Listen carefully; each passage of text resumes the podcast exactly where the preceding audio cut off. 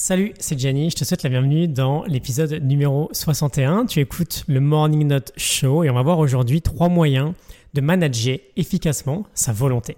Alors, laisse-moi te présenter Monsieur Baba Shiv. C'est un professeur de l'université de Stanford qui a réalisé une expérience plutôt sympa.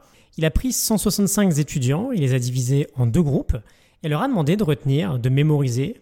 Au premier groupe, un nombre à deux chiffres et au deuxième groupe, un nombre à sept chiffres les étudiants mémorisent le nombre, puis se rendent dans une autre pièce où ils doivent restituer euh, le nombre mémorisé. Et en chemin, pour les remercier de participer à l'étude, on leur offre un petit goûter. Ils peuvent prendre soit une part de gâteau au chocolat, un petit plaisir coupable, soit une salade de fruits, ce qui est bien plus sain. Bon, bah, le groupe qui devait retenir un nombre à 7 chiffres et qui a donc fait bien plus d'efforts, a été deux fois plus nombreux à prendre un gâteau au chocolat. Ce surplus d'efforts cognitifs a été suffisant en fait pour potentiellement faire un plus mauvais choix derrière.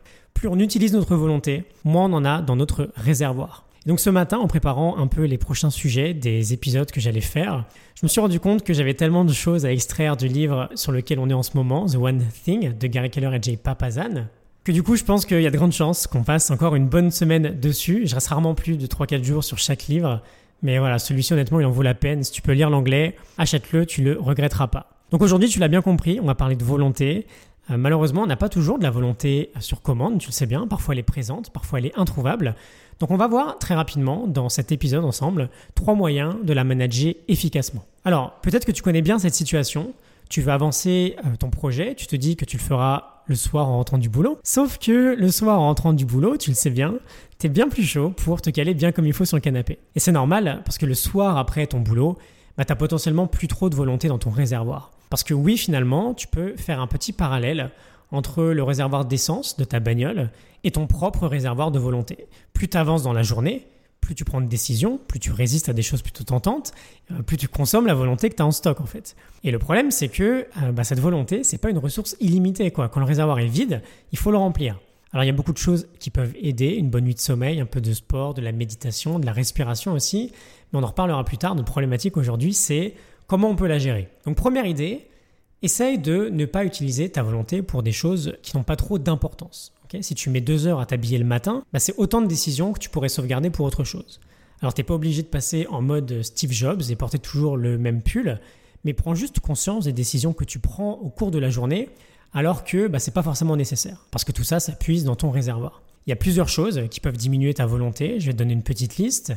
Euh, créer une nouvelle habitude. Bon, ça c'est plutôt cool. Hein. Essayer déjà vos distractions, euh, résister à la tentation, avoir du stress, surmonter une peur, faire quelque chose que l'on n'a absolument pas envie de faire. Bref, finalement, à chaque fois qu'on veut prendre une bonne décision pour nous, qui est parfois difficile, on a besoin de volonté. Donc prends-en soin. Si tu n'as plus de volonté en stock, naturellement, tu vas procrastiner.